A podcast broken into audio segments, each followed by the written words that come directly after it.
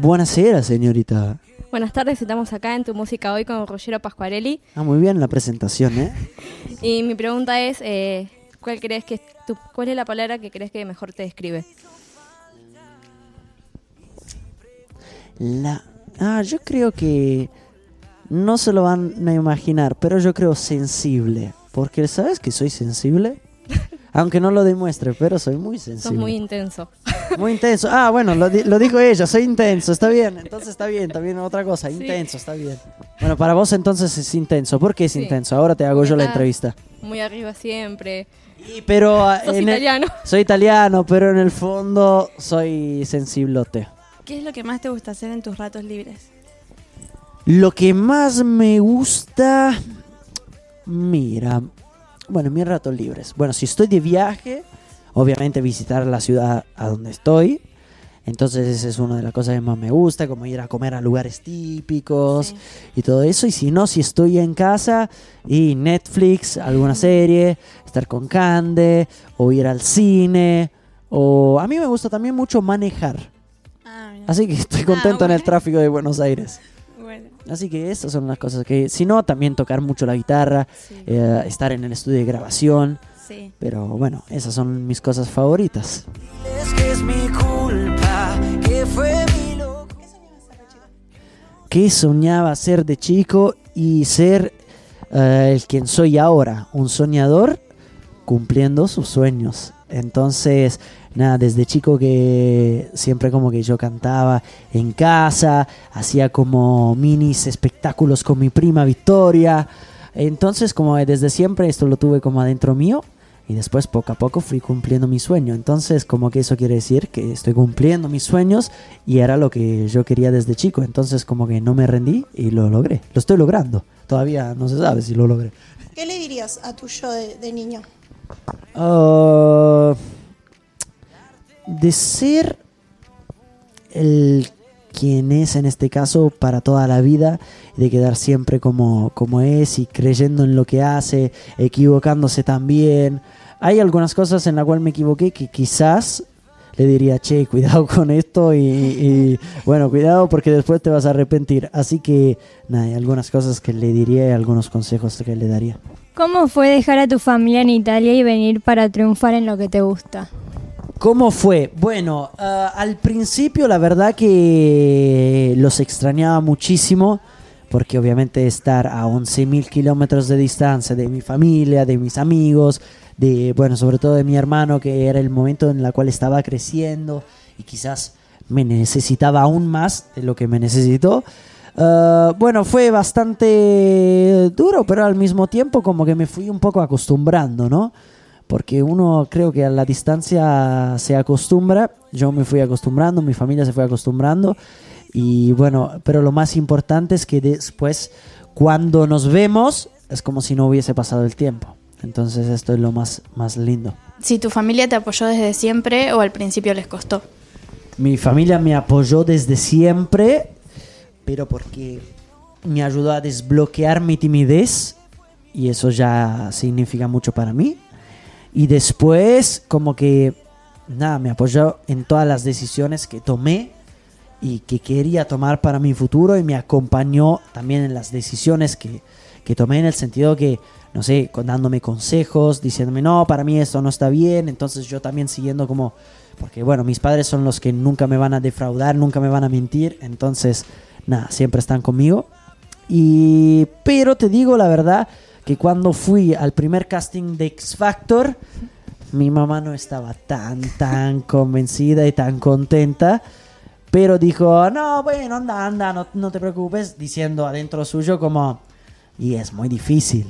Pero al final, bueno, bueno, así, así fue, eh, fue todo increíble y mi mamá obviamente también muy, muy contenta. ¿Alguna vez pensaste que ibas a llegar tan lejos en la música y en la, actuación? No, nunca lo, lo pensé. Es lo que me hubiese gustado. Es como siempre desde chico. Ah, pero no, nunca me lo hubiese imaginado y todavía creo que no caigo mucho en lo que me estuvo pasando en estos años, de tocar en estadios increíbles y enormes, como que recién ahora que terminé esa etapa que fue muy muy grande para mí, como me voy tipo diciendo, ah, hice 18 auditorios nacionales en México, wow, no lo puedo creer. Entonces como que, nada, como que es algo increíble que, que me voy a llevar para siempre y ahora seguir haciendo muchísimas cosas más, pero no, no me lo esperaba para nada. ¿Qué esperas transmitir con tu música? ¿Qué espero transmitir? Mira, la verdad que yo espero transmitir como todos los sentimientos posibles y todas las sensaciones posibles, porque yo quiero que la gente con mi música como que se refleje y se junte al proyecto que yo estoy empezando. Entonces como que yo quiero que la gente se una a todo lo que es mi mundo, que me conozca aún más y que la gente como que en las letras y en mi música como que se sienta como partícipe y al mismo tiempo como representado. ¿Por qué este momento para lanzarte como solista?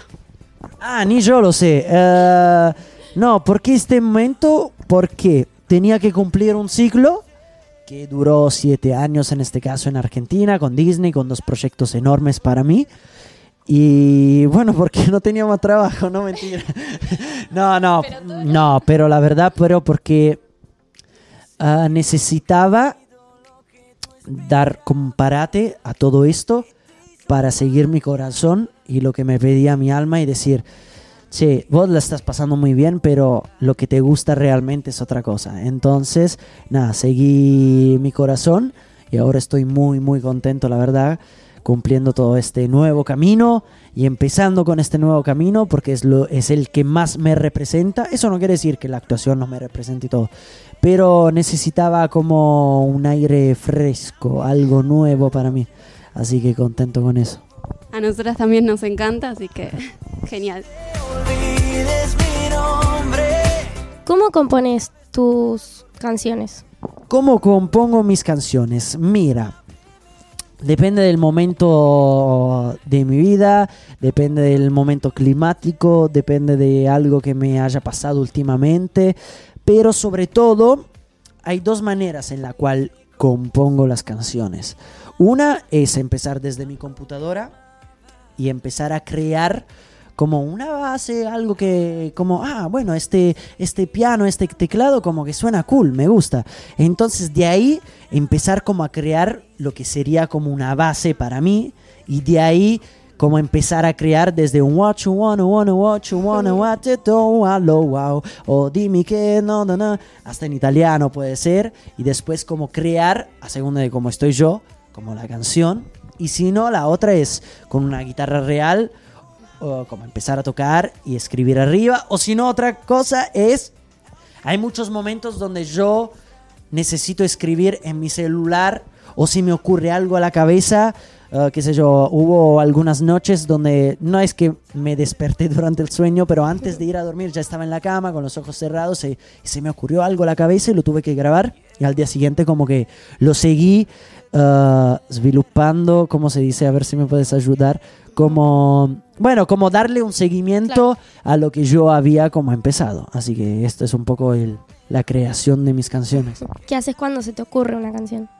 No, lo que hago es como automáticamente grabar lo que se me ocurrió o escribir lo que se me ocurrió y después apenas tenga algún instrumento, si esté en el estudio de grabación, ahí como reproducirlo y crear arriba de, esa mini idea que tuve, que bueno, la inspiración llega en cualquier momento, cuando menos te lo esperas.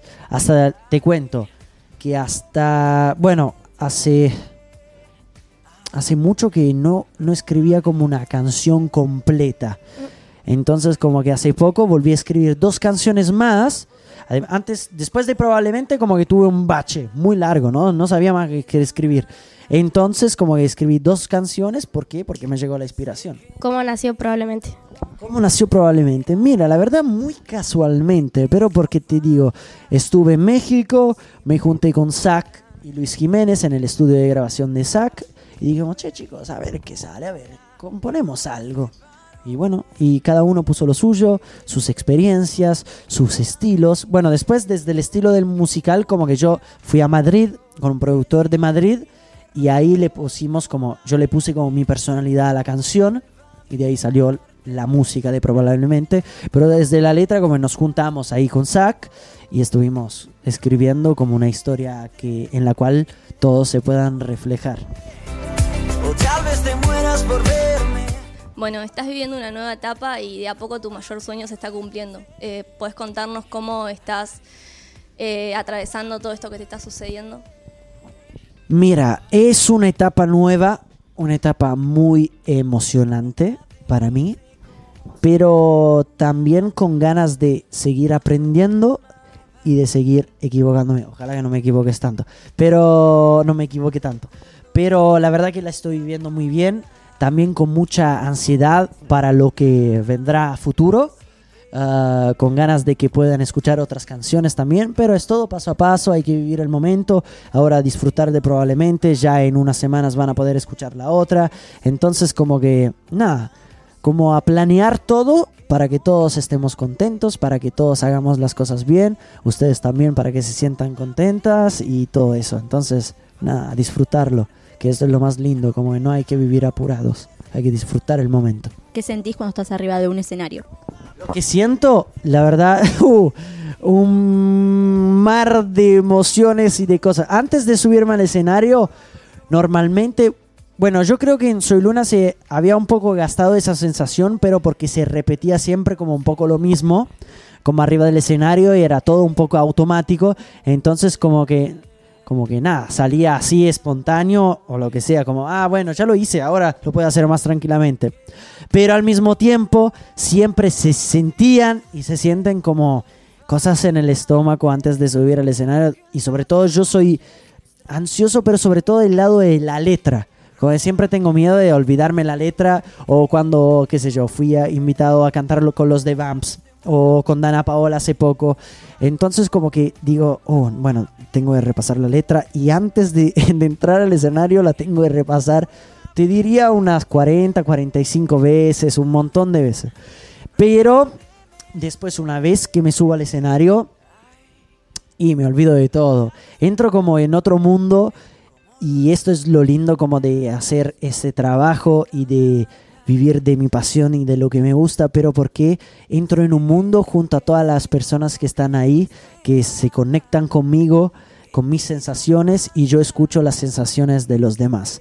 Entonces como que esto es muy satisfactorio y me llena muchísimo y por eso decidí de hacer esto, porque las sensaciones que siento cuando estoy arriba del escenario son, son muy distintas a las que pruebo en la vida en general. ¿Soñas con tocar en algún teatro o estadio en particular? Mira, eh, un sueño muy, muy grande que veo todavía muy lejano, pero todo es posible en la vida, es hacer un show o, o algo en el Madison Square Garden en Nueva York. Entonces, como que no sé por qué, eh, te digo la verdad, pero creo que desde chiquito como que siempre veía shows de Justin Timberlake, de hasta los One Direction, Sí. como que yo era muy fan y siempre como que eh, tenían una emoción particular en tocar en el Madison Square Garden, que es la arena más famosa del mundo. Entonces, ojalá que algún día pueda tocar ahí. Estaría buenísimo. Y vos también venís. Obvio. Obvio. Sí. Si pudieras pedir un deseo para tu futuro, ¿qué sería? Linda pregunta. Déjame pensar. Un deseo para mi... Lo, mira, que yo esté bien de salud y que todas las personas a mi alrededor también. Esto creo que sea el sueño más grande. Porque antes hay que pensar en lo personal y después a todo el resto. Entonces como que eso es lo que más sueño. Como que quiero estar bien yo y después el resto vendrá solo. Si no, después eh, para sueño en trabajo y bueno, vivir de esto, que es lo que más me apasiona. Y bueno, sí, vuelvo a lo mismo, siendo feliz, siendo feliz con lo que hago y con las personas que me siguen, que son ustedes. Eso es lo más importante. Qué linda respuesta. Bueno, gracias a vos. Y gracias por la pregunta, qué linda pregunta. Bueno, eh, gracias por responder nuestras preguntas. Te Bueno, amamos. gracias a ustedes, gracias a, a ustedes también por ahí.